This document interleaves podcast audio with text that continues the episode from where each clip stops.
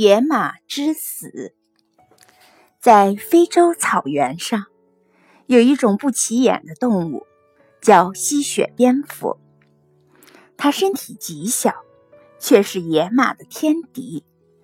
这种蝙蝠靠吸动物的血而生存。它在攻击野马时，常附在马腿上，用锋利的牙齿。极敏捷地刺破野马的腿，然后用尖尖的嘴吸血。无论野马如何奔跳、狂奔，都无法驱逐这种蝙蝠，而蝙蝠却可以从容地吸附在马的身上，落在马的头上，直到吸饱吸足，才满意的飞去。而野马常常在暴怒、狂奔。流血中无可奈何的死去。动物学家在分析这一个问题的时候，一致认为吸血蝙蝠所吸的血量是微不足道的，远不会让野马死去。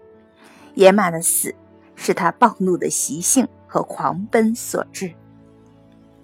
在个人成长过程中，首先要重视内因的作用。要靠自己的努力。